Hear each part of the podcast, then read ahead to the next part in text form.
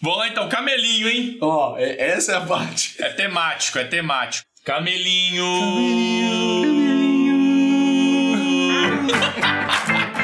Bem-vindos à Mesa Secreta Live! O podcast de hoje vai ser um pouquinho diferente, porque dessa vez nós vamos destrinchar um jogo que é um jogo que a gente adora, Zuil principalmente. Five Tribes. Five Tribes. Cinco tribos. Eu sou o Torugo. Eu tô aqui hoje com o time completo. Oh, yeah. Tá aqui com o Pablo. Que homem. Sou Joe. Que homem. Mais o Lucas é melhor. É, eu vou ficar. Eu vou fazer cara de sério aqui. Fazer cara de sério e fazer comentários muito bons. é Muito isso bom. aí. E eu tô aqui também hoje com o Zuil. E Nosso aí? E aí? carequinha Também, né? mais lindo do Brasil. Ai. Eita maravilha. E o Pablo, semana passada ele não tava aqui com a gente, né? Tá, A gente tava. Trouxe um substituto, nosso amigo Lucas. Onde é que você tava, Pablo? Tava lá na Colômbia. Colômbia. Hum, que você. Foi fazer o que lá, Pablo? Uma... Foi. Ele É tá com relacionado ao meu alergia. nariz? Não, ele Ao tá com do meu alergia. nariz. Ah, tá. Tem Entendi. só alergia, só uma alergia, não foi? É, porque tem muito gato aqui. Não, lá é pelo. praia, gente. Lá é praia. Lá praia, é né, Eu Tava bastante. em San André. É areia, areia quase pó, né? Areia bem fininha. Não, tava em San A gente tem que se André. ater à pauta. Você tá desviando aí para as coisas que não fazem sentido.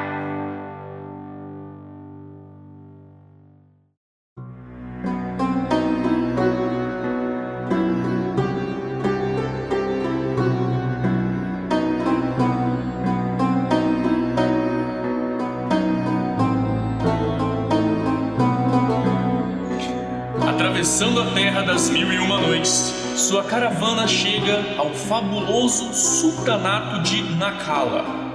O velho sultão acabou de morrer e qualquer um pode se tornar o novo governante. O oráculo previu a chegada de estrangeiros que manipulariam as cinco tribos para ganhar o poder da lendária cidade-estado. Será que você cumprirá a profecia? Invoque os antigos gênios, influencie as tribos no momento certo e o sultanato poderá ser seu.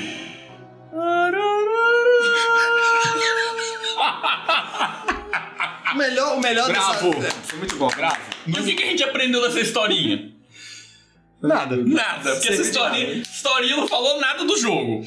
O que interessa pra gente é que o jogo se passa ali na- nas Arábias. É isso aí. Região- Ambientado, né? Ambientado nas Arábias. Na região das Arábias. de mil e uma noites. Mas o melhor de tudo é, o- é- é os trocadilhos que dá pra fazer com o nome de Nakala. É isso aí.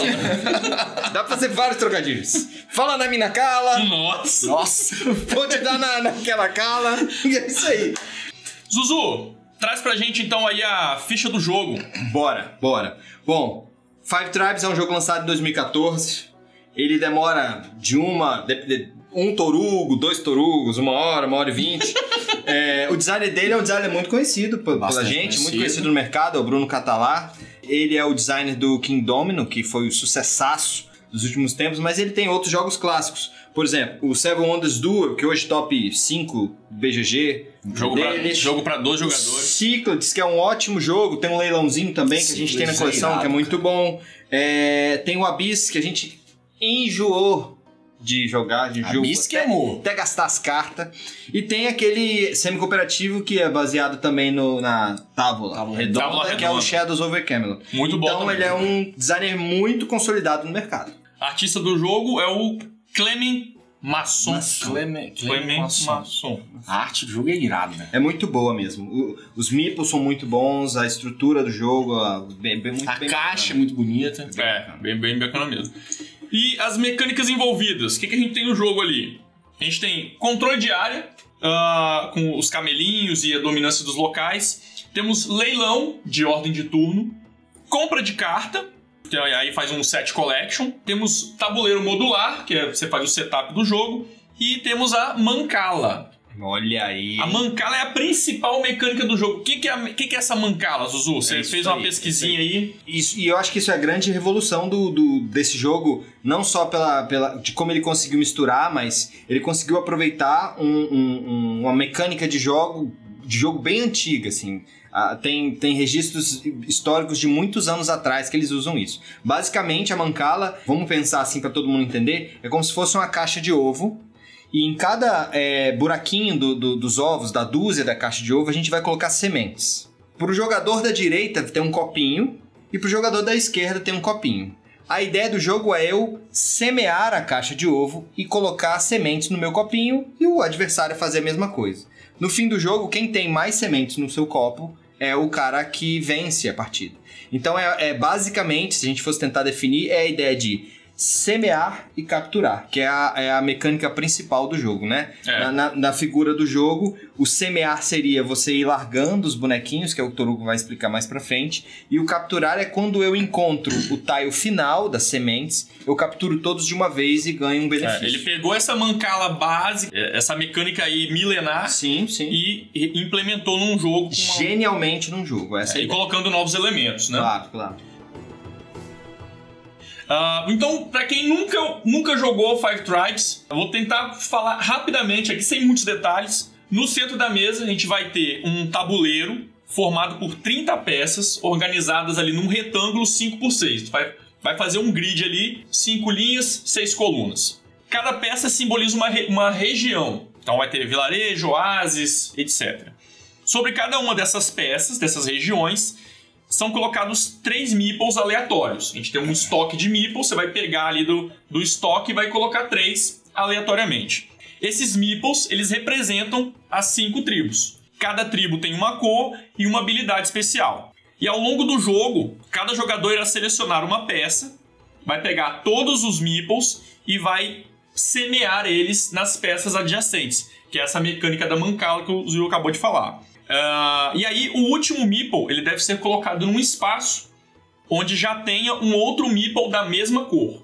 Aí, fazendo isso, você vai ativar a habilidade especial ali da, da tribo. E aí que começa o rolê, porque cada tribo tem, tem a sua habilidade e vai interagindo com os outros elementos do jogo. Quais serão essas cinco tribos? Construtores, são os azuis. Sim, aham. Você ganha ponto é, de acordo com as peças que tem ao redor. Uns tiles azuis, né? Isso, os tiles azuis. Os comerciantes, são os verdes. Você vai comprar cartas disponíveis no mercado para fazer um, um set collection. Os anciões são os brancos. Eles possibilitam comprar os gênios, seres místicos que vão garantir mais habilidades ao longo do jogo. Temos os assassinos, são os vermelhos, que eles podem matar outros meeples. E os vizires, que são os dourados, eles dão pontos extras baseados na quantidade dele. Esses são os ah, são as cinco tribos e aí você vai semeando elas e ativando as suas habilidades, ativando a habilidade do local também e vai marcar pontos de uma série de formas. É isso aí. Como o Torugo falou, a gente tem a- as tribos com habilidades di- diferentes. A gente vai tentar potencializar o movimento dessas tribos para reverter isso em dinheiro ou ponto, porque dinheiro e ponto no jogo passa praticamente a mesma coisa. E para fazer isso você vai ter, vai ter que usar o movimento da mancala. Então lá, como ele explicou, tem um grid, né? Imagina que tem um grid lá e eu vou começar a pegar os meeples que representam essas tribos e vou começar a colocar no lugar. E quando eu terminar nesse lugar, eu vou acionar, por exemplo, os assassinos. Eu vou acionar, por exemplo, os, os construtores. E rapidamente falando como que, que esses caras podem potencializar, por exemplo, né? Eu acho que a gente já pode até entrar na, na explicação da função de cada um. Uhum. Os construtores, que são os azuis, eles, eles ganham ponto a partir de tiles azuis no entorno dele. Então, quanto mais é, você acio- acionar construtores em volta, né, no, no entorno de tiles azuis, mais ponto você ganha. É, E para ele- você, pra você maximizar os pontos dele depende do setup, né? Exatamente. Que às Ele é vezes- 100% É, dependendo. do às vezes vai sair. pô, é, se tiver um, um aglomerado ali de tiles azuis, você já parte pra cima com os construtores, né? Você Exatamente. junta bastante fakir, que é, um- é um- é um- é uma carta que você adquire no mercado. Quando for usar os construtores, para cada para cada fakir que você usa, você aumenta, você potencializa a força dos construtores, né? Exatamente. Então juntar os construtores com fakir num, num local bem específico. num- você ganha bastante ponto ali. A gente pode dizer parada- que Fakir e construtor é praticamente obrigatório, Pablo? O que, que você acha? Eu acho que sim. Eu também acho que sim. eu acho que, sim. jogo O é Faqui, extremamente- Eu acho que o Faqui não tem. O Faqui tem várias, tem várias formas de usar ele durante o jogo, mas eu acho que usando com o construtor, ele é, ele é uma das formas que vale muito a pena pra pontuar. É, já teve Quando- jogada que a gente fez 30 pontos, por exemplo. Ah, tá. E não se assuste no começo do jogo, eu, na minha opinião, né? É, de- quando você termina o setup que você vai começar a jogar, não tente criar, criar estratégia naquele momento. Você vai ter que fazer uma jogada, você vai ter que ver a mesa se movimentando, para aí sim você tentar conseguir criar uma linha de raciocínio. Porque se você tenta criar uma estratégia com o setup montado de início, sem ninguém ter jogado, cara, você vai se perder. Cada partida que você vai jogar é completamente diferente da outra. Completamente diferente. As peças vão estar posicionadas num local diferente. Os, os meeples é totalmente aleatório. O jogador que joga na sua frente, ele vai criar é, vai criar brechas ali para você talvez explorar ou bloquear alguma ação interessante. Você não consegue criar uma estratégia linear. Você não consegue falar, eu vou fazer isso. Porque se você fala, eu vou fazer isso, você acaba fazendo isso, não fazendo outras coisas. Então o que você tem que fazer é você analisar o tabuleiro e ver qual é a melhor ação naquele momento. Então isso é uma das coisas que eu gosto demais do Five Tribes. né? E você tem que ficar bem ligado no que, que o, o oponente está fazendo, né? Exatamente. né? Não é o tipo de jogo que você faz a sua jogada e espera a sua vez. Mas eu acho que, que essa questão do tabuleiro ser mutável, né? Dele estar tá o tempo inteiro. Você foca num tipo de, de semeagem lá que você vai semear naquela sequência, daqui a pouco mudou, o cara tirou aquele lugar, enfim. Isso não, não acaba subindo um pouco o tempo de jogo? Eu acho. Toda rodada você vai praticamente ter que repensar a sua É. jogada, né? Mas eu acho que, que sobe o tempo de jogo com relação aos jogadores é, é, que não sabem jogar, né? Para pessoas inexperientes. Quando uma pessoa joga pelo menos uma vez o jogo, a segunda vez ela já vai saber tratar aquilo de uma forma mais tranquila, já vai saber, já vai saber analisar uma melhor jogada, já vai ver, ah, onde eu quero jogar tem três tribos. Só que Zuil jogou antes de mim. Quando ele jogou, ele adicionou uma quarta tribo ali. Então a sua cabeça já vai saber manipular isso de uma forma mais tranquila. Entendeu? Porque se você fica ali, três tribos, você fala assim, não, com aquelas três tribos eu vou fazer três movimentos. Ok. Aí alguém bota um- uma tribo ali, Já, que já cagou Sacaneou, tudo, você já vai ter que fazer, já jogada tem que fazer uma parada completamente diferente. É, Inclusive, na última vez aí. me- Fritou. Me cagaram. Menino fritou. Eu tava com a jogada, tava esperando chegar a minha vez, eu olhei assim, nossa, é aquele ali, eu vou fazer aquela jogada, eu vou pegar ali o, o douradinho, show de bola. Aí foi o Zuil, tchuf, botou um bichinho em cima. Cagou, cagou. Eu Não, não fiz mais nada.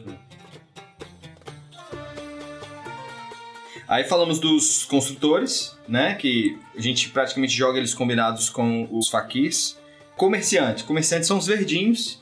E eles são basicamente para fortalecer uma das métricas principais do jogo, que é Principais. fechar o set collection, né? O jogo ele tem nove tipos de mercadorias diferentes. Mercadorias de mais raras até mais, mais comuns. Tecido, Tecido, peixe. ouro, esmeraldas, enfim. Quando você junta nove cartas diferentes lá guardadinhas, você faz 60, 60 pontos. pontinhos. 60 pontos 60. é muito ponto. É muito Nesse ponto. jogo é absurdamente muito ponto. Então, os comerciantes são as- os caras que dão aquela fortalecida nessa, nessa estratégia. É, e são, são cartas relativamente fáceis de comprar, né? Sim. É, são, não são caras. A dificuldade tá em pegar as diferentes. É. Né? E, e- uma das nuances do jogo é você combinar os comerciantes com o mercado, com um tile de mercado. Porque quando você combina comerciante com tile de mercado, você tira as cartas da frente e deixa o mercado mais barato para depois você comprar Porque é, uma assim, para é- três ou duas para seis, que é um dos tiles lá também. Os comerciantes são os únicos que meio que repetem uma ação dos do- dos- da região, né? Exato. Exatamente. Boa, Porque a boa gente- analogia. É, porque cada tribo tem uma habilidade e cada local tem também a sua ação. Sim. E aí o, o único que repete são os comerciantes, né? Então você vai no mercado com a habilidade do comerciante e vai no mercado com a habilidade do tile. Se você joga com quatro pessoas que já sabem jogar, por exemplo, é muito complicado você conseguir os, os nove, as nove cartas. Cartas raras, porque é muito difícil. É, Porque existem algumas cartas raras que só tem duas no jogo. Então, por exemplo, você pode até bloquear, pegar as duas, talvez, o cara já não consegue fazer as nove no jogo. É. A gente fez uma partida essa semana, né, pra gente né, colocar o tema mais fresco na nossa cabeça. É, nessa partida, eu praticamente ignorei os Fakir. Eu não vi essa, essa força do Fakir que, que você comba junto com os Sim, construtores, né? E diversas vezes eu caía num, num, num, num tile pra comprar o gênio Uhum. e eu não tinha branquinho. Se eu tivesse Fakir eu conseguia, então eu fiquei assim. É. Mas depois eu só consegui correr, não deu tempo de correr atrás e aí eu fiquei pra trás. Os, os fakirs dão uma pitada interessante. É no bem jogo. interessante. Se, se você souber usar direitinho, né? É. A próxima tribo aí são os anciões. Eles são os. os qual cor? É o É a branquinho? cor, a cor branca. É o branquinho. Eles valem pontos no fim do jogo e servem pra comprar os gênios. Os gênios são bônus extras ou passivas que você tem durante o jogo. Então cada gênio te dá uma, uma habilidade, né? Que às vezes essa habilidade ela é executada ou ela é uma habilidade que você eh, tem passiva durante todo o jogo.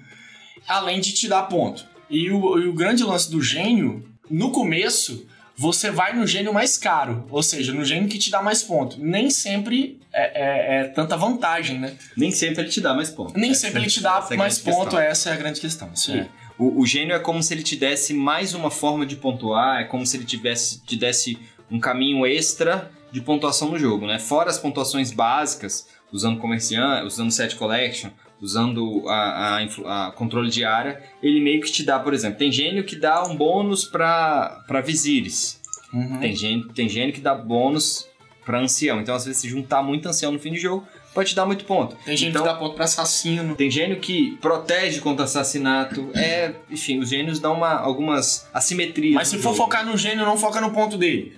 É, é, essa é uma. É, ou não, né? E mais tem ainda- alguns que dão 10, 12 pontos. Mas gênios de. Com, a gente fez uma, uma análise básica. Os gênios que tem custo 4 pontos no fim do jogo. É, é só pra gente explicar. Quando você faz a troca de ancião por, por, Gênio. por gênio, o valor mínimo Quatro. é 4. Se você ficar com o ancião até o fim do jogo, você também vai ter os mesmos 4. Então você pode ter de 4 até muitos pontos com os seus gênios. Então, ponto você não perde. Você sempre fica no Exatamente. 0 a 0 Só que a gente observou que os gênios com 4 pontos são os mais roubados. O Tug, os gênios são bem mais fortes, assim. São os gênios que você consegue, é, é, dos quatro, fazer muitos pontos caso você é, é, migre sua estratégia para aquela estratégia dos gênios. Aí continuando, tem os assassinos, que são os vermelhos. Os assassinos, eles assassinam. Matam. Matam. Porque quando é assassino, você assassina. ok. Ele, a, a, a- grande questão do assassino é que ele pode capturar tiles com assassinato. Ou ele pode é, atacar os adversários diretamente, reduzindo a quantidade de ancião que o, que o adversário tem, ou a quantidade de Foi isso que a gente jogou errado a última vez. A gente Jogou jogou, errado. não. A gente Jogou não errado, não. explorou gente- essa nuance do jogo. Ninguém falou nada dessa regra. Eu não Ninguém sabia. Passou despercebido. Eu não sabia. Ainda Vitor bem que não... pegando amarelo igual um doido. Eu- Igual um doido. Eu sabia e não foquei porque não valia a pena. O Torugo já tava com quase 10 amarelos, quase todos os amarelos do, do tabuleiro. E por último, os amarelos, já que a gente tá falando deles. Olha os, ele os amarelos, eles pontuam por jogador que você supera. Então vamos supor que estamos jogando em três jogadores, certo? Certo. Se eu tenho mais amarelos que os dois, eu tô ganhando 20 pontos, porque eu tô superando os dois. 10 pontos por cada jogador que você supera e um ponto por amarelo. Então aí começa a gente fazer continha, né? Quando você tá jogando com muitos jogadores, no caso, o máximo, né? Quatro. Se você deixar um amiguinho só correr para amarelo, Ele e ele superar todos os três, ele faz 30 pontos de amarelo. 30 pontos de amarelo é Mais muito ponto. Bastante ponto. É muito ponto. Então, o amarelo é meio que, um, que a estratégia de não deixar o amiguinho correr sozinho. Você tem que tentar participar, comer um pouco do Se um pedaço desse pegou, tem que aí. pegar também. É isso aí. Tudo, tudo que você faz no jogo, é, você ganha dinheiro, né? Todas essas pontuações que você vai fazendo ao longo do jogo são, é dinheiro. Uhum. É, e dinheiro é ponto. É isso Acabou o jogo, ganha quem tem mais dinheiro. É, e quais são as principais formas de pontuar no jogo? A gente tem a forma da influência diária, que é você capturar os tiles com seus camelos, que é uma das principais formas. E a outra fórmula é que a gente já explicou, que é o set de cartas, que dá 60 pontos.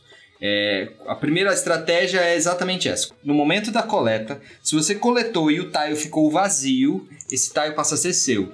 Então, na figura do jogo, você pega um camelinho, Camelinho. e coloca naquele tile. No fim do jogo, esse, esse, esse local é seu e você vai ganhar o ponto que está impresso nele. Qual que é a grande questão? Isso quase vira uma corrida no jogo. Porque quanto mais você botar camelo no jogo, mais você ganha ponto e quando o camelo de qualquer um dos jogadores que estiver participando não acabar, o jogo acaba naquela rodada. Então você sempre também tem que ficar de olho no camelo do- dos amiguinhos no É, jogo. camelo é ponto imediato. Eu acho que é Exatamente. 80% uma corridinha. É corridinha. Eu acho também que é super corridinha. Porque tem tiles de 4 pontos e tem tiles de 15 pontos. 15 pontos.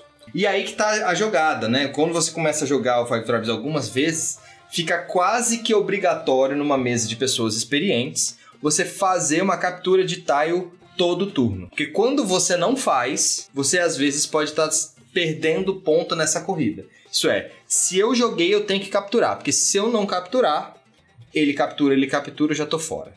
E aí você fica com aquela tensão e os tais vão te, te, te empurrando pra você tentar fazer isso. Tirando as jogadas que você consegue capturar dois, né? É, Os com os- tiles. com os assassinos. Embora, Assassinos, aí vai é. embora. Os assassinos, eles são é, a, a forma mais fácil de você conseguir capturar um tile, né? Exatamente. Que você exatamente. consegue matar um do, do próprio tile onde você tá, capturou. ou alguns de uma Distância. certa distância. Isso aí, um range de distância. Então você começa a ter algumas preocupações quando você joga com jogos com, com uma galera que já sabe. Como, por exemplo, você não pode deixar um assassino sozinho no lugar. Olha aí. Se você deixa o assassino sozinho no lugar, o próximo cara vai pegar dois tiles. Não tem, não tem dessa. Tem um assassino sozinho ali, não interessa se o tile tem quatro pontos. É isso aí. Entendeu? Então ele vai correr, porque ele correr, ele vai botar mais camelos e vai acabar o jogo mais rápido. Então tem, tem uma série de cuidados aí que você precisa ter. Lembrando que o Fakir aumenta o range do assassino, né? Então você pode assassinar Ó, o longas Fakir aí distâncias. de novo, ó. Você pode assassinar longas distâncias usando, fortalecendo o assassinato com um número de sim. E, é, e aí é, a gente fez uma média aqui de pontos por camelo. Como ela é uma estratégia muito forte, a gente tem que focar nesses pontos com o camelo, igual o Torugo tá falando aí. É, com dois jogadores aqui a média. Média, eu digo, pra, você tá participando ali duas pessoas. Se você você comparar, fizer se essa- você comparar a pontuação dos dois e os dois jogarem bem com o camelo, você vai chegar numa média aí de 50 a 60 pontos. É, e pra quatro jogadores, é 30 a 40 30 a pontos. 40. Exato, exato. Vai ser menos tile, né? Que vai ser conquistado. É isso aí. É, a gente explica isso por quê? Porque para dois jogadores você começa com 11 camelos para poder distribuir. E para três e quatro jogadores você começa só com 8. Então colocar mais, cabelo, mais camelos no tabuleiro, lógico que vai te dar mais pontos. E essa é a sacada. Então, às vezes, se você vê que você tá bem, os seus oponentes ainda estão ali coletando carta, coletando outras coisas, e você já tá na vantagem do camelinho, então corre pra pra encerrar, pra encerrar o jogo e. Só que é, é- Morrer camelo na mão é zoado, hein? Vou dizer para vocês. Quando alguém mata o jogo e você tá com três camelos na mão, dá aquela dor no seu coração. Porque em tese você ficou três turnos atrás desse cara que correu. Então, só que se você for correr, se você falar assim, eu vou correr, eu vou acabar com esse jogo, garanta pelo menos um tile de pontuação grande. É verdade. Por quê? Porque eu e Ju, Zu, a gente fez uma jogada, uma, uma partida amistosa, tá? Eu e ó, amistosa. Não sei como que é amistoso. Essa correu galera. com os camelos, eu fiquei com três camelos na mão, ele botou todos e ainda fez mais ponto que ele. Então tome cuidado. Se eu for correr, ó, vou correr pra acabar. Pelo menos tenha um tile de pontuação grande. Que aí você já garante aí uma, uma pontuaçãozinha maior com relação aos camelos. É isso aí. E, e- e a outra forma poderosa aqui de pontuar é o set collection. Sete collection. É o, é o mercado. É os 60 pontos, Torugo. Eu, eu sou, eu sou Juninho no Five Tribes. o, o, o Zuil, o Zuil e o Pablo aqui, ó, os que mais jogam Five Tribes aqui. Eu, eu acho um jogo legal, mas por algum motivo eu não, não jogo tanto. E aí quando eu vou jogar, eu me sinto burro. Eles já começam Que a a fazer. gente não perdoa. A gente Eles, vai... já- é, eles começam a fazer as jogadas e já vai pensando, nossa, e, e- eu vou, às vezes eu cometo um erro bobo de deixar um assassino sozinho, não penso muito aonde que eu tô largando os bichinhos, que isso faz bastante diferença. Mas- E aí eles vão e Chablau. montam, Mas- montam em cima. Uma pergunta, aproveitar, aproveitar então essa, essa sua não tão afinidade com o jogo. Você acha que pra uma pessoa que tá aprendendo ele é um jogo difícil? Não é difícil. Não, vou, vou corrigir minha pergunta. Você acha que ele é um jogo fácil de aprender e difícil, Difícil de jogar? completamente. Não, é fácil de aprender, difícil de dominar. Ah, perfeito. Jogar é Ah, ok. Entendi. Jogar é tranquilo. é, as regras são simples, mas dominar é, é- é bem. Você precisa de bastante, bastante prática. é um jogo que é divertido perder. Porque ele é divertido você jogar ele, é divertido você tá, estar na mesa jogando ele, mesmo ganhando ou perdendo.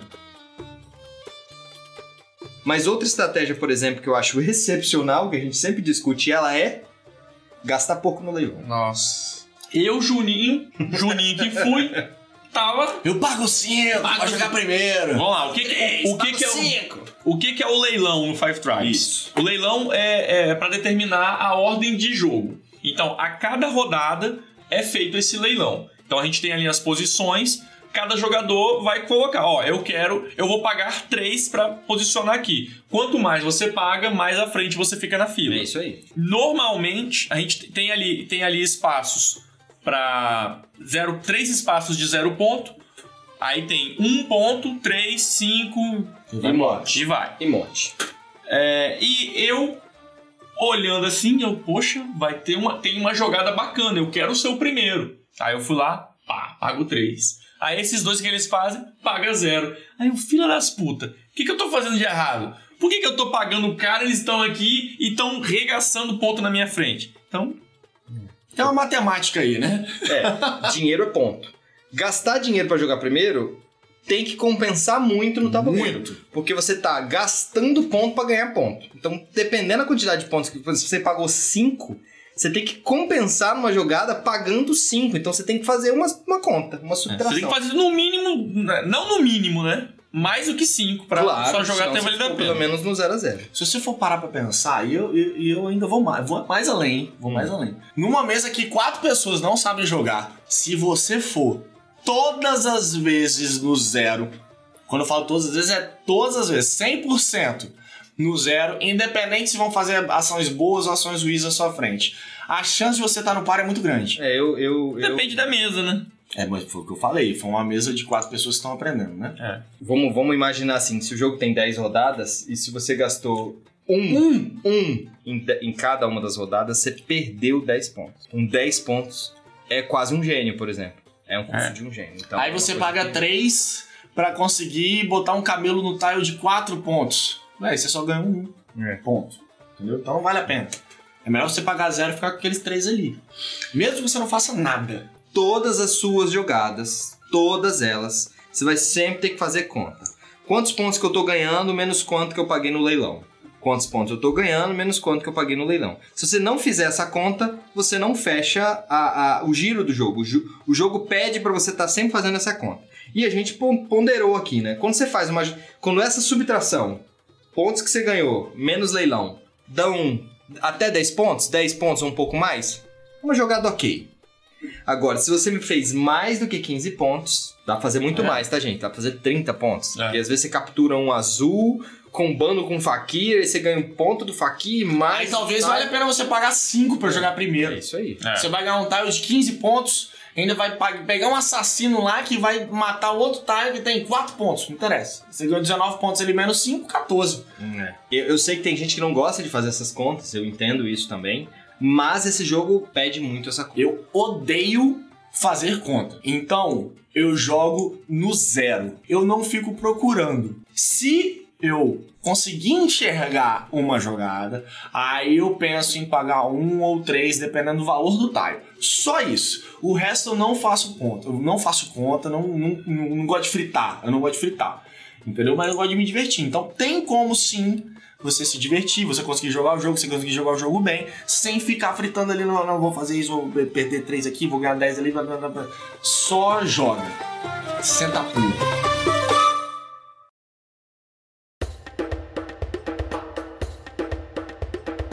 E aí você jogou, jogou, jogou, você começa a perceber alguns movimentos básicos. São os- os movimentos profissionais. Com dois jogadores, cada jogador que está participando tem duas peças e ele participa do leilão duas vezes. Então ele pode comprar dois espaços. E quando você compra espaços sequenciais, vamos supor, eu vou ser o segundo e o terceiro, a sua primeira jogada pode ser feita única e exclusivamente para potencializar a segunda. Exatamente. Por exemplo, eu quero fortalecer, eu tenho um monte de carta de faquir na mão, como a gente falou, e eu sei que tem um, um aglo- aglomerado de azuis lá num tile específico que vai dar muito ponto. Então eu uso a primeira ação para encher aquele tile de azul e depois eu vou lá e meto mais um azul e regaço. Então, uma estratégia boa para dois jogadores. O pessoal até comentou aí que dois jogadores fica muito bom. A gente inclusive Sim. concorda que dois jogadores talvez seja a melhor opção para se jogar. Então, isso é excepcional. Se você não aproveitar essa nuance para dois jogadores, você não aproveita ele para dois jogadores, não aproveita um-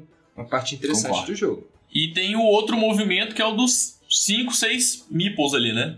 Você tem. E aí, Cinco, fala, para mim. Fala para mim. Eu não sei nem como dizer isso pro podcast. Porque o que acontece? O jogo não te deixa ir e voltar pro mesmo tile. Só que você pode dar a volta e ficar rodeando ali. Então, se você começa num tile com 5, você volta pra ele, você consegue tirar dele e ainda você consegue matar outro, dependendo se tiver um assassino.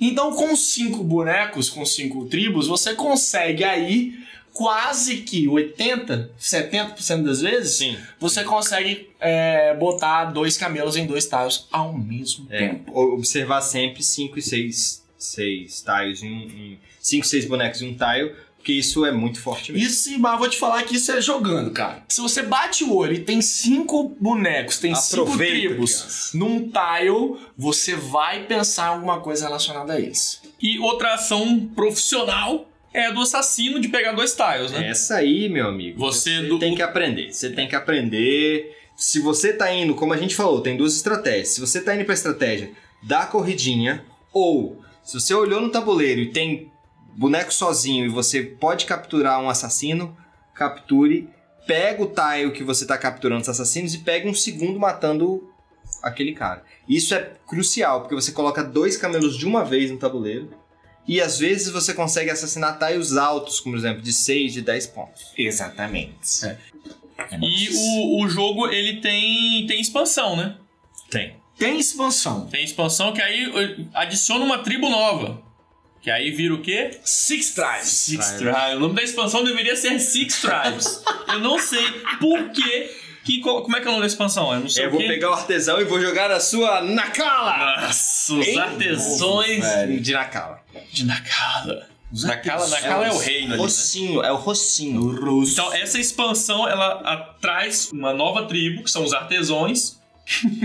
então, a expansão traz aí uma nova tribo, que são os artesãos. O que, que eles fazem? Eles fazem os artefatos mágicos e os artefatos não mágicos. Os artefatos não mágicos é ponto cru. Ponto fim de jogo. Você vai deixar fechadinho, no fim de jogo você vai abrir, ele vai dar uma. Talvez uma viradinha aí, você passou na frente com aqueles seis pontos que você ganhou. dessa 5, 7, 9 pontos. E tem os mágicos. Os mágicos eles dão uma bagunçada, porque tem um tapete que você pode ir lá pro canto do mapa. Tem a adaga que mata dois, dois bichinhos no mesmo tile. Tem o, o furacãozinho que você pega o seu camelo e carrega pra outro lugar. Enfim, ele- os mágicos brincam com o tabuleiro. Tem um que você pega todos os, os as tribos ao redor e joga pra dentro. Junta fosse assim, um imã, assim. É, puxa um imã. Aham. Então, são, são, e são jogadas que acontecem uma vez só, né? Sim. Eles são é bem poderoso, Alguém você usa pode uma vez. pegar o tile descartado? Pode. Entendeu? Mas acontece uma vez só por jogador. O que mais a gente tem na, na expansão? A gente tem os buracos negros. Que é E- um buraco negro. É, então que é um dos- tilezão intransponível, né? Você não pode passar por ele durante o processo de semeagem, né? Quando você pegou lá, começou a semear a, a mancala lá. Quando você parou nesse cara, você não pode continuar. Então, você vai ter que contornar ele. É, é um, bura- é um buraco no Um mapa. buracão. Então, Exatamente. a expansão ela traz novos tiles. Então, ali, em vez de ficar um retângulo 5x6, 6 por 6 6x6. Então, aí, um desses tiles novos é o, o buraco Chasme. negro, Chasme. Que É o buracão negro, exatamente. não cabe, não entra nada ali. Não entra meeple, nada. Nada Agora, acontece. pra mim, uma das coisas mais sensacionais da expansão, pra mim, são as montanhas. É Isso aí. Porque as montanhas, elas impedem que você é, movimente é, tribos por elas. Você tem que dar a volta. É, é como se fosse uma barreira, né? Então no- no- o jogo não fica aberto, né? O jogo não fica aberto. Ele, ele fica bem mais estratégico ali. E outra coisa que a gente tem na expansão são as tendas. Ao invés de colocar o- um camelo, você pode colocar uma tenda que vai te render pontos Exato. de, de, verme- de tiles vermelhinhos né, no final do jogo, né? Ao os redor. tiles, os tiles são dois tipos de. a- As pontuações do tile existem pontuações azuis e vermelhas, né? As azuis são rela- relacionadas aos construtores, então os construtores pontuam em cima delas. As vermelhas são as tendas. Elas pontuam em cima de todas as vermelhas que estiverem ao redor dela, É isso aí. além da pontuação do tile. A expansão, vale a pena? Ah, aí que pega. Porque eu não sei, eu não sei se com a expansão o jogo ficou. O jogo ficou interessantinho, ficou, mas ainda assim eu prefiro o, o clássico. É, eu, eu- acho mais divertido. Eu gosto da- dessa expansão, eu acho que acrescenta alguns elementos interessantes. Não deixa o jogo muito mais complexo. São pequenas, pequenos detalhes que acrescentam ali, eu acho interessante ela. Mas a gente jogou também com as promos dos bandidos, né? Os ladrões. Dos ladrões, que são. Eles funcionam como se fossem o- os gênios, né? É Exatamente. parecido ali. Só que as ações deles são, são focadas Nas ações dos tiles. Take that, né? É. Roubar coisa do- dos amiguinhos. É, sacanear os ferrar amiguinhos. atrapalhar os amiguinhos. Todos eles têm essa função. É, esse foi um elemento que eu não gostei. Esse é, É, o. mesmo. Eu não, não curti, porque é um jogo. O Five Tribes ele é bem matemático. Você, tem, você calcula suas ações, é, é, é difícil adquirir algumas coisas, você combar. E aí vem um ladrão e te sacaneia. Então, é, é um- foi um elemento que não existia no jogo no original, não tinha essa coisa de você atacar o jogador, era sempre você no seu joguinho, mas sendo influenciado pelos outros. Ninguém sacaneava o que você já tinha feito. E os ladrões fazem isso, eu não, não achei legal, não curti. É, eu também não. Mas o, o- o- eu, eu gosto do, do- de jogar com artesão. eu Ah, acho que. É, o artesão é da. é, É. Então a gente tá falando da a expansão dos artesãos Isso. e tem essa do. É, do, dos chiefs lá, dos Isso. ladrões. Mas falando especificamente do artesão, eu acho que a Six Tribal traz mecanismos diferentes. Eu acho que ele conseguiu inovar. Gosto muito daquele mercado específico que eu pago 6, pago 8 e posso comprar qualquer carta das nove do mercado. É um mercado muito forte. Enfim, eu acho que ele conseguiu inovar, eu acho que ele trouxe novos elementos interessantes pro, pro jogo. E eu jogaria mais com a expansão. Jogaria o base também, mas jogaria mais com a expansão. Acho interessante.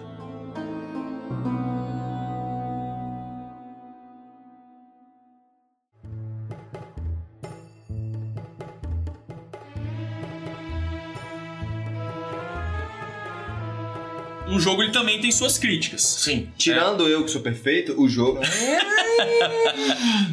A principal crítica dele é o downtime. Exatamente. que às vezes você vai ali, planeja a sua ação, o cara jogou na sua frente, bagunçou o tabuleiro, tudo que você pensou foi. pensar de novo.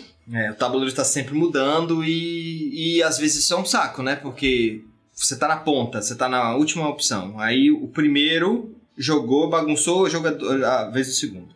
Aí o segundo foi, bagunçou o jogador do terceiro. Aí o terceiro foi, bagunçou a sua. Então, às vezes uma rodada vai demorar. É, Infelizmente. você vai ter que ficar recalculando tudo. Não tem como fugir disso, não, cara. É, às vezes, quando vai chegando mais ao final do jogo, vão, vão reduzindo a- a- a- as suas opções, os meeples já estão bem espalhados e aí você não consegue terminar. Você fica com menos opções para você terminar a sua semeadura, né? A sua... É, exatamente. Inclusive é um dos critérios de fim de jogo, né? Quando não tiver mais opções, mais ações possíveis, Exato. o jogo termina. Você anotou aqui do jogador Fakir.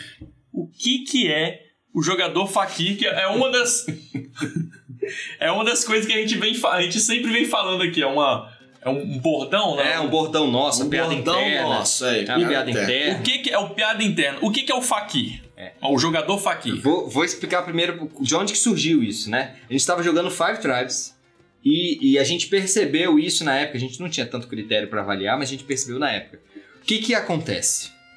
O jogador que está jogando para você, no caso o jogador à sua direita, se ele for um jogador não muito experiente, ele pode te dar muitas vantagens. E muitos pontos.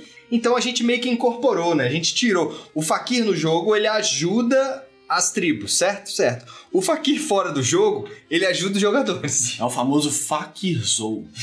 Fulano tá faquizando aqui, ó. faquizando. Tá entregando o jogo pro outro. Torugo tem faquizado bem aí nesses últimos jogos aí, ó. Não, é. Dando Nossa. ponto pra Zuil, Tá dando ponto foda. pra mim, Tá não é foda. do Chega- carta. Chega na última rodada. Não vou entrar nesse assunto, não. Faça aquela jogada massa. Qual o problema que a gente tem no leilão? O problema do leilão, cara, é o problema do capitalismo, tá entendendo? Porque o de cima sobe e o de baixo desce. Essa aí, falei. Não, na verdade é o seguinte, é quando você tá primeiro, você dá o primeiro lance de leilão. E o número um, o número um é muito forte. Muito forte. O, do 1 pro 3, que é a segunda opção possível, é dois pontos a mais. Então esses dois pontos são bem pesados. Então, pagar um é quase automático. Essa é, a grande questão. E a fila do zero, ela é invertida. Se o primeiro selecionar zero e um segundo selecionar zero também, ele te empurra para último. E se um terceiro selecionar zero, ele te empurra para último. Então o que, que acontece? O cara que tá em primeiro, ele praticamente vai pagar um todas as rodadas. E se você quiser mudar isso, você tem que pagar três. É. Então eu acho isso um defeito. Eu acho que poderia ter um giro de, de first play para mudar a sequência de leilão. Eu acho o leilão dele um pouco prejudicial para quem não paga e, e, a- e acaba ajudando muito quem tá sempre pagando todo turno. Outra crítica que o pessoal tem feito é sobre o poder dos vizires, Exatamente. que eles Visires. que dependem da quantidade de jogadores, né? então é você, verdade. você ganha 10 pontos em cima de um jogador que você tem mais meeples amarelos. Só que se você estiver jogando em dois só, você vai. Só, ele tá valendo só 10 pontos. É. Mas você pontua com dois jogadores, você pontua mais em camelinho. É, exatamente. Só que o, qual que é a crítica que, que o pessoal fala? É que amarelo para quatro players é muito forte. Ah, sim. Sim. E amarelo para dois players é É, ok. mais ou menos. É 10 pontos, é um tile. É um tile de, de, de, de camelo. Pegou um tile de camelo resolveu. Então, o, você não ir para amarelo num jogo de quatro players pode custar a sua partida. E o- outra coisa ah, que a galera reclama é o set collection, que é meio roubado, né? É, muito Pra forte. dois plays, tá falando? Não, não, Não, pra, pra, o- pra as, vida. críticas, as críticas são amplas, né? Se, se um cara, se um cara esquecer o jogo e for pra set collection do primeira, do primeira a, a jogada até a última, ele pelo menos fica em segundo ou terceiro.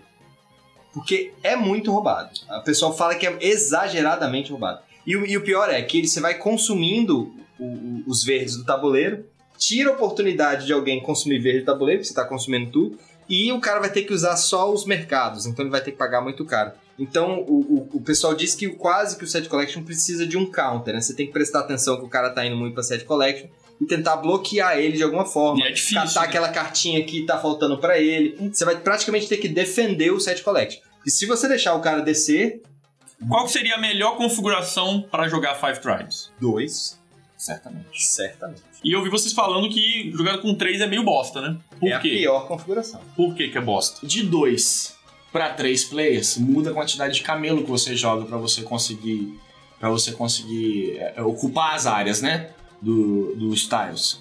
De 3 pra 4, não. Então, de 3 pra 4, mantém a mesma quantidade de camelo. O tabuleiro não é modular, né? Como o tabuleiro. Exatamente. Então, por exemplo, de 3, o tabuleiro fica aberto. Se der, todo mundo consegue botar camelo. Entendeu? Ele não fica tão curtinho, né? De quatro, de quatro, de quatro players, não. Quatro players, o jogo fica mais travado. Então, tipo assim, se você não correr pra conseguir é, é, tá ali na corridinha pra botar camelo, você vai ficar sem camelo pra botar no, no time. حبيبي يا نور العين يا ساكن خيالي عاشق بقالي سنين ولا غيرك في بالي حبيبي يا نور العين يا ساكن خيالي عاشق بقالي سنين ولا غيرك في بالي Bom, a gente já falou aqui de uma série de aspectos do jogo. Dicas de jogadas, Vamos lá, gente, é a estratégias. dica do que a gente acha, hein? não tem nenhum guru aqui, não. Essa- essa- o guru seria a sétima tribo? Hum. Olha a expansão! e tome Catar lá, tribo. escuta nós, hein? E tome tribo.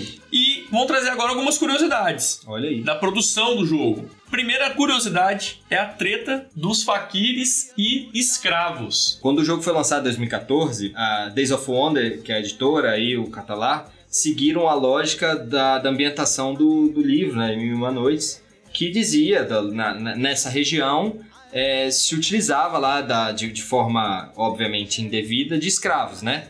Então as, as primeiras edições do jogo, as cartas de faquir não eram faquir, eram escravos. Slaves. E eles tinham lá acorrentados e tudo mais. Mas a gente sabe do, do background de muitas pessoas que jogam no, no, no ao redor do mundo, né? Então muitas pessoas, com razão, acabaram ficando incomodadas com, com isso, devido aos ancestrais que sofreram essas questões e tudo mais.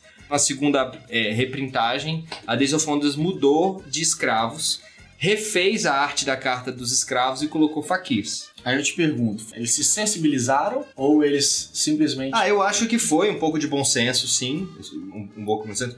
Inclusive, eu acho um pouco de falta de bom senso você ir no BGG, no fórum do Five, do, do Five Tribes, e ter um monte de gente querendo comprar as cartas de escravos. Isso não faz nenhum sentido. não faz sentido, não. Alguém tá Mas- vendendo as suas cartas de escravo pra eu comprar porque eu quero ter o jogo original. É, mas Que- às vezes é colecionismo, né? É, mas, Mas mesmo mas assim- podia ser carta amarela, poderia ser qualquer nome. Ele quer bater no. Ele falando assim: eu tenho a Eu carta de tenho a escravo. carta de escravo. Ah, Pô, pega não. lá a edição que o cara comprou, se veio, se veio escravo. Se você quiser, tem no Google. É, Imprime e recorta. tem a sensibilidade, eu acho que a gente tá no momento que a gente tem que ter essa sensibilidade.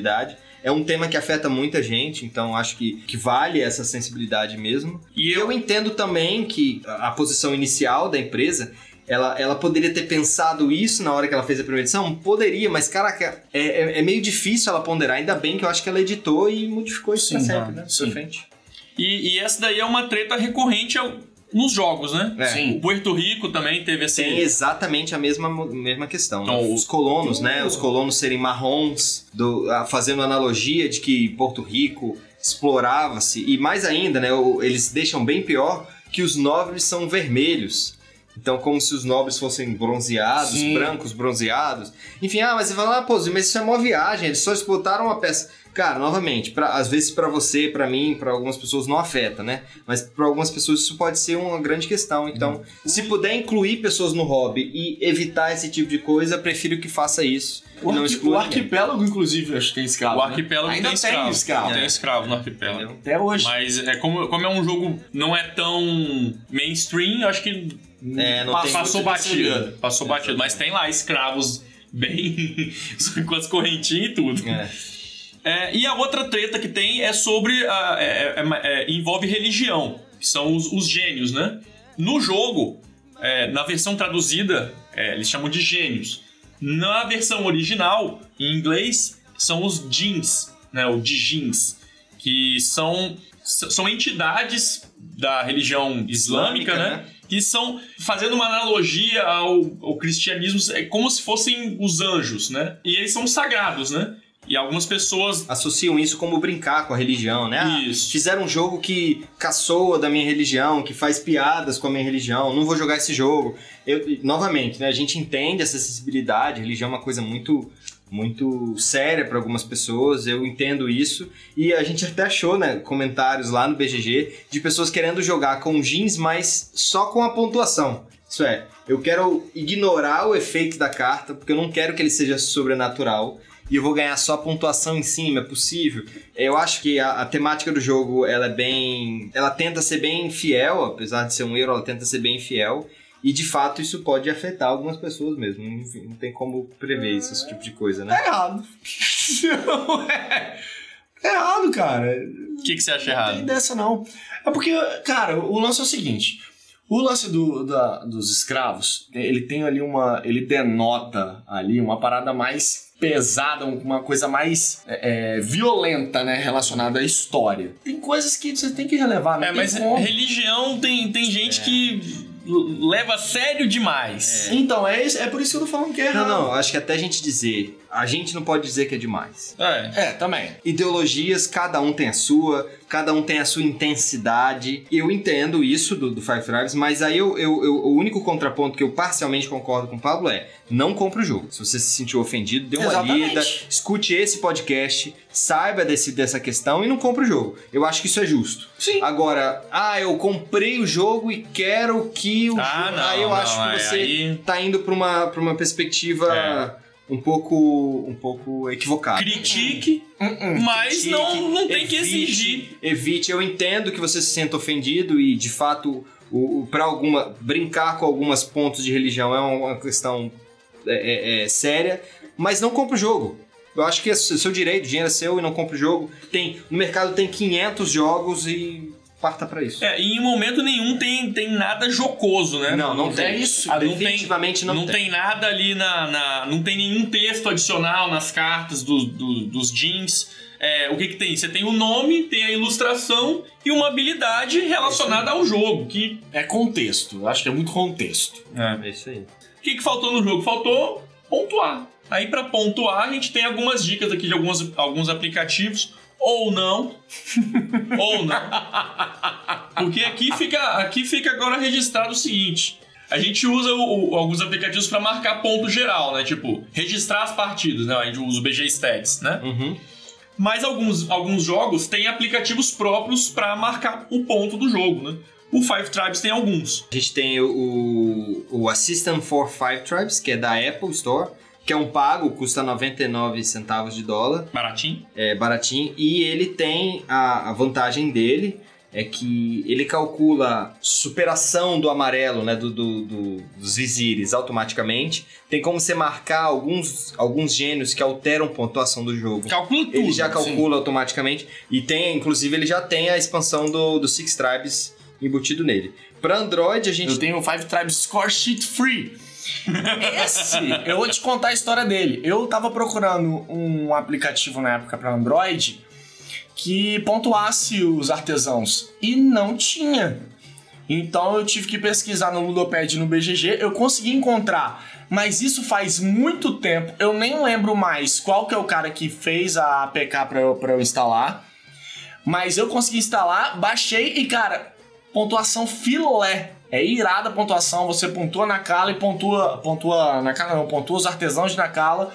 E também pontua por, por gin. Você não precisa ficar calculando uh, tudo. É só você botar o gin lá, o gin lá que ele já faz já é a conversão aí. automática. Então, qualquer coisa a gente pode tentar botar um link. A gente bota no link. É. Ou o Torugo. Então, o Zuil falou do. deu a dica aqui do aplicativo para para iOS, o Paulo deu a dica pro Android. E a minha dica é pro Windows. Não, não é pro Windows Phone. É o papelzinho e caneta. Papelzinho e caneta. Eu tenho adotado fazer. Vários jogos eles vêm com aquele. a tabelinha no papel. Pra você fazer. Bloquinho, bloquinho. O bloquinho, bloquinho. Famoso bloquinho. Eu tenho adotado utilizar esse bloquinho nos jogos. Vem, é, peguei essa, essa tradição aí do nosso, nosso quarto membro secreto aí, o Yu. Verdade. Falecido. E eu acho mais interessante. Por quê? Porque você vai fazendo ponto a ponto por jogador. Demora um pouquinho mais para pontuar, para ter o resultado? Demora, demora, muito mais. Não, não é muito mais, não é muito mais, é uns 5 minutinhos a mais ali. Só que você tem, pô, você vai fazendo ponto a ponto por jogador e você vai vendo, você vai comparando, você vai, caraca, Torugo fez tanto aqui, eu fiz tanto. Pô, que caraca, eu, eu acho essa corridinha legal. Eu concordo, eu concordo que tem um suspense na pontuação de papelzinho. Eu concordo que tem um suspense. Não, suspense você tem o suspense total no aplicativo. Porque você não tá vendo que, que, quantos pontos o Will fez, quantos pontos eu, o, você fez. Você não vê nada. No papelzinho não tá ali, ó. Tá todo mundo vendo ali. Vai fazendo ponto ah, mas a, a gente, mas a gente respeita o. É, eu respeito, cara. Você... É, então foda-se. Mas cada um faz o que quiser. Agora vamos, vamos pra agora pra fechar isso daqui. Vamos pras notas e considerações do jogo. Quem quer começar? É de 1 a 5, né? É de 1 a 5? De 1 a 5? De 1 a 10? Vamos, não, vamos fazer de 1 a 5, acho que é melhor. Então aqui a gente vai. Estamos, acabamos de decidir como vai ser o padrão é de nota aí. aqui da Daqui pra frente. mesa secreta. A gente não deu nota pra nada ainda. É, primeira vídeo de nota. Primeira vez que a gente vai dar nota em alguma coisa. Começando por. Pablo. Eu. Minha nota pro Five Tribes é 8. Não, de 1 a 5, Pablo. Já acabou de falar. A gente, o jogo é tão bom que ele de 5 vale 8, é isso? é que eu botei uns extra aí. Então, se você for pegar a proporção do jogo pra mim é 4. 4. 4. É uma boa nota. Tem nota alta aí, hein, tem cara? No, tem, Ó, tem. lembra que 5 é Deus. Deus é perfeito, hein? Tem, não, 4, 4. Por quê? É um jogo que ele é bonito, tem uma arte bonita, é, é ponto positivo. É um jogo com mecânicas diferentes, então é divertido jogar com pessoas que não conhecem ou que estão entrando no hobby. Ponto. É um jogo que, querendo ou não, ele te insere na, pra jogos mais pesados ali, frita, te faz fritar um pouco mais. Ponto. É divertido, vale a pena, é diferente e é um jogo maneiro. Muito bom. Muito obrigado. Sua nota, Trugo. Minha nota. Hum, ó, agora aqui tem critério, tá? Não é igual aqui, Pablo, não, que abre as pernas, não. É, Não, tem eu- critério. Não, eu dou. é, Vou falar a nota depois. É um jogo que eu não jogo muito, mas quando eu jogo, eu gosto. Por uma série de motivos. Primeiro, ele é um Tô te falando que tem critério, cara. Não é igual a sua explicaçãozinha meia boca, não. Ele tem critério. Continua, Trugo. Continua. Uma série de motivos. O, o- é- ele realmente é um jogo lindíssimo na mesa. Qualquer foto que você tira do Five Tribes fica sensacional. Qualquer. Muito bonito ali a- os tiles. Os, os tiles mede por foto. É porque ele é o tirador oficial do Mesa Secreta. Ele tira as fotos. Então, se tirar foto bonita, o jogo é top. Pelo menos ganha uns dois pontos. Só por tirar foto maneira. Não. O. Então, bom. É um jogo lindo na mesa. Sim, é mesmo. Muito bom. Ele é um jogo elegante nas suas regras. e Não tem excessos. Então, os marcadores que ele tem é, são. É o mínimo possível. Acho muito inteligente a, a, a- mancala, né? A mecânica principal dele. Ele é inteligente na implementação e foi inteligente do autor trazer essa, essa mecânica milenar aí. É divertido, não demora, fácil de aprender Não demora mesmo, não. fácil de aprender, difícil de dominar, como a gente já falou. Eu dou 4. Vou com o Pablo. Dou 4 também. Dou 4 também. Então vocês vão fazer eu pagar de, de chatão aqui, é isso mesmo. Vai. Eu, eu vou dar a nota mais baixa. Vai, Quatro. vai. Senta por. Respira não. A minha nota é 3,5. E. 3,5 tá bom. 3,5. É, aí eu vou explicar por que que é 3,5. Eu acho o, o jogo muito bom, mas ele tem algumas coisas que. que prime- como eu falei, primeiro que os meus top jogos não são 5. Que até hoje eu nunca encontrei um jogo que seja um número 5. É, esse, né? tá? Ok. Eu nunca encontrei o ápice de um jogo surreal. Tem jogos preferidos que eu colocaria um 4,5 neles. né? Aham. Então, comparando e fazendo um peso aí, botando que os jogos que eu mais gosto são jogos que são acima de 4, eu não acho que ele se aproxime de um jogo que um jogo que eu mais gosto. Eu adoro o jogo, acho o jogo muito bom, mas eu acho que ele tem alguns defeitos ruins. Eu acho que, que os jeans, por exemplo, acho que poderiam ser mais bem aproveitados, poderiam ser mais bem estruturados para incorporar mais o jogo. Eu acho que o Set Collection é um pouco pesado demais, se pesa um pouco a mão. Eu entendo que de- depois de algumas partidas, os movimentos passam a ser um pouco mais repetitivos e o jogo acaba sendo um pouco é, é, chato em excesso, porque você começa a fazer a- as, mesmas, as mesmas jogadas, Movimentos. os mesmos movimentos, as mesmas estruturas. Ah, sempre que der, você vai matar assassino com dois, cara. Então aí. E- e isso acaba deixando o jogo um pouco repetitivo. Eu acho que a rejogabilidade dele é boa, mas ainda assim eu acho que ele acaba se repetindo um pouco. Minha nota é 3,5. 3,5. 3,5 Muito tá bom. Então eu vou fazer o seguinte: eu vou mudar a minha nota. O Zul me sensibilizou. Eu vou descer pra 3,5 também. Fecha comigo, menine! Toma! Porque é é isso assim. aí, Brasil! Caguei, mudei. Mudei mesmo. Vai mudar também, não, Pablo? Não vou, não. O Zul me convenceu, ele colocou um ponto interessante. Eu não, eu não havia feito essa analogia. Tipo, se o 5 é o máximo, eu, eu, eu, eu, eu não posso dar 4 pra qualquer coisa. Olha aí, tô te falando, é isso. que- Tá vendo? Eu não tô dando 4 pra qualquer coisa.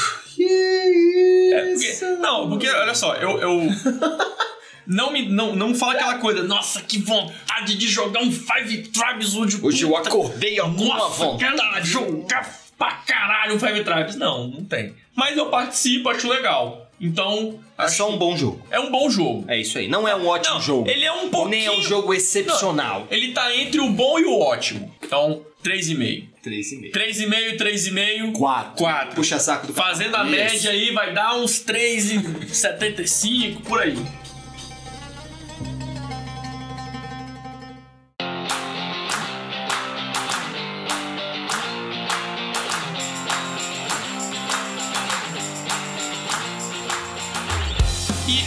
Encerrar isso daqui, queria trazer agora um quadro novo de jogatinas da semana. O que que vocês têm jogado? Ra- Rapidão, Torugo. Acho que antes da gente começar o nosso quadro novo que o Torugo vai apresentar, essa foi a primeira estrutura que a gente fez nessa modalidade de pegar um jogo e destrinchar. Isso. Então a opinião de vocês é mega importante sobre esse novo formato que a gente está estruturando.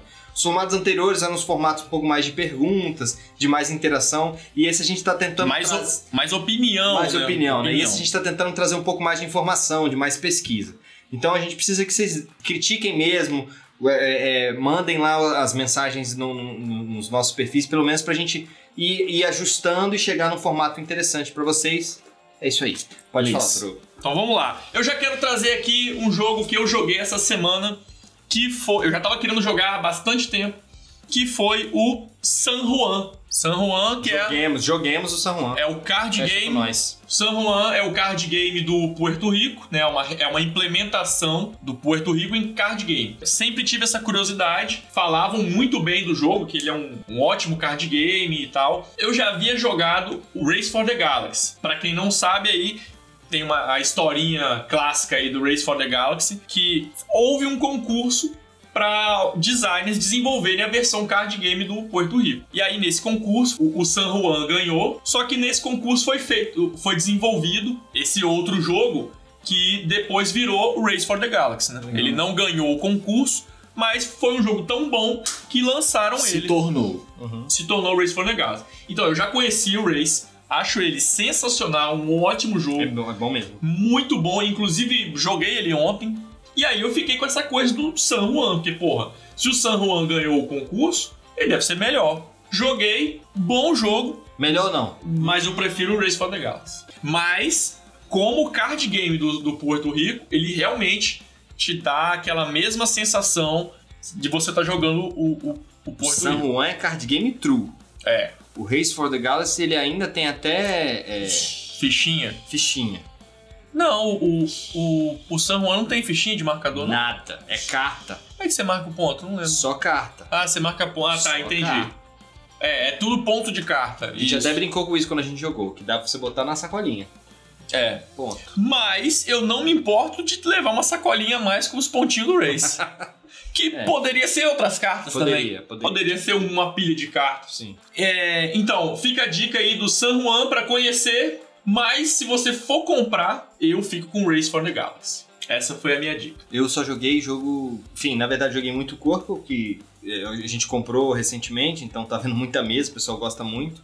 Mas eu matei duas saudades essa semana, que tinha meses, quase anos que eu não jogava, que eu joguei Samurai e joguei Marco Polo. Marcos Camisa Tava Polo. com saudade do Marco Polo. Perdi até um pouco do jeito, Pablo, mas Acontece. acontece. E você? Não, eu não tenho jogado Você jogou o. Rebellion, né, cara? Eu joguei, eu joguei o Rebellion, mas Rebellion. ainda tem que jogar Star de Wars novo. Não Rebellion. tem como, não tem como, não tem como eu analisar o jogo de uma forma fria aqui. Mas foi uma boa Eu experiência. novo. Mas é uma boa experiência, é um bom jogo. Jogaria de novo? Jogarei de novo. Jogarei de novo. É porque é, eu até daria uma dica de um jogo aqui, mas eu não joguei ele nas últimas duas semanas, então. que é o Altiplano. Ah, pode falar. A gente, tá, a, gente tá, a gente tá colocando esse quadro aqui, tá valendo tudo que você jogou da sua vida até hoje. Altiplano. Altiplano me deu uma rasteira. Porque eu olhava a caixa do Altiplano e falei assim: esse é um jogo de criança. Feio. Esse é Jogo um bobo. jogo, esse é um jogo bobo. Você olhava a caixa e falava assim: "Nossa, velho, isso aqui é um party game cheio de bonequinho". Aí botaram na mesa, o nosso querido Johnny bot- botou aquele pra gente jogou. Cara, que jogaço! E olha que eu já tinha jogado um jogo bem com a mecânica bem parecida, que é o Orleans. E bicho, Inclusive é do mesmo autor, né? O, Que- o Altiplano é quase que uma evolução. quase que uma evolução. E vou te falar que é uma evolução mesmo, porque o, o Orleans já, eu já gostava muito do jogo, um jogo muito maneiro, só que o Altiplano me regaçou. O jogo é O sensacional, jogo é bom mesmo. vale muito a pena você dar uma olhada. Não liga pra caixa. E eu tô feliz que sexta-feira a gente vai jogar Food Chain, moleque. Nossa, Finalmente, depois de um ano Sexta e ou meio. sábado? Sábado. Sábado. sabe? Depois de um ano e meio na coleção. Eu acho que eu tô com medo de abrir e sair, sei lá, uma tartaruga dali de dentro. Uma parada assim. Vai jogar um Food Chain, a gente Food dá Chain uma... sabadão. Sabadão de Food Chain. E você falou da, da caixa, eu lembrei do. A gente, a gente jogou ontem também o Lebre Tartaruga. Ah, o Lebre Tartaruga. Lebre Tartaruga. Joguinho. Esse aí também me enganava pela caixa. Eu olhava, não, esse jogo, pelo amor de Deus, isso aqui é pra criança. E realmente é um jogo muito simples. Simplíssimo. Uma corridinha, rapidinha, com Você vai jogando as cartas, você faz uma aposta nos, nos animaizinhos, tem cinco animaizinhos correndo ali, só vai jogando cartinha, tem um pouco, um grande fator sorte ali, mas é um jogo divertidíssimo. Eu fiquei surpreso, Tava- jogaria de novo, acho que é um ótimo filler. Eu tava Bem na mesa legal. do nada, não entendia nada, as pessoas estavam gritando, feliz. Ah, ele passou na minha frente! Agora essa tartaruga! Tartaruga, pá, não sei Então, o quê. eu acho que, acho que o povo se divertiu. Não, foi divertido, foi divertido. Não é aquela coisa, meu Deus, que jogo. Em pelo menos não perspectiva. mandou um Nossa, extração. Não, não, não, não, não, ó. Essa não é minha fala. Minha fala não é essa. A minha fala é. É, isso é realmente jogaço. É realmente- pra mim tudo é jogaço. Jogar. Pra mim tudo é jogaço. Essa é minha fala. Te viu hoje na nota, né? É um jogaço, velho. Five Tribes é um jogaço. Nossa, que. Você vai lá no Ludopédia lá, pô, vou, vou olhar sobre o jogo tal. Aí tá lá o Pablo escreve, jogaço. Nossa, vou comprar. O Pablo falou Vou jogaço. comprar, vou comprar. Ó, tô mandando você fazer o cabrito, Torugo. Cabrito? O, ca- o, cabri... o cabritinho lá do, da lebre tartaruga.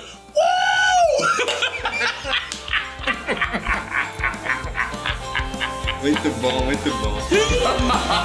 Ai, meu Deus.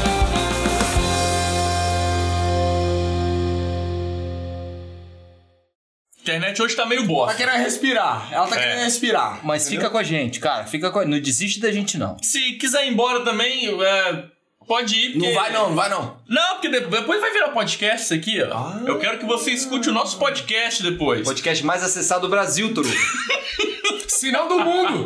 Mamilos? Quem é Mamilos? Quem é Globo? A Globo chegou agora. Chegou agora. A gente, tá aqui há anos nesse a gente mercado. já tinha dois episódios quando a Globo começou. A gente já tá muito à frente aqui, ó.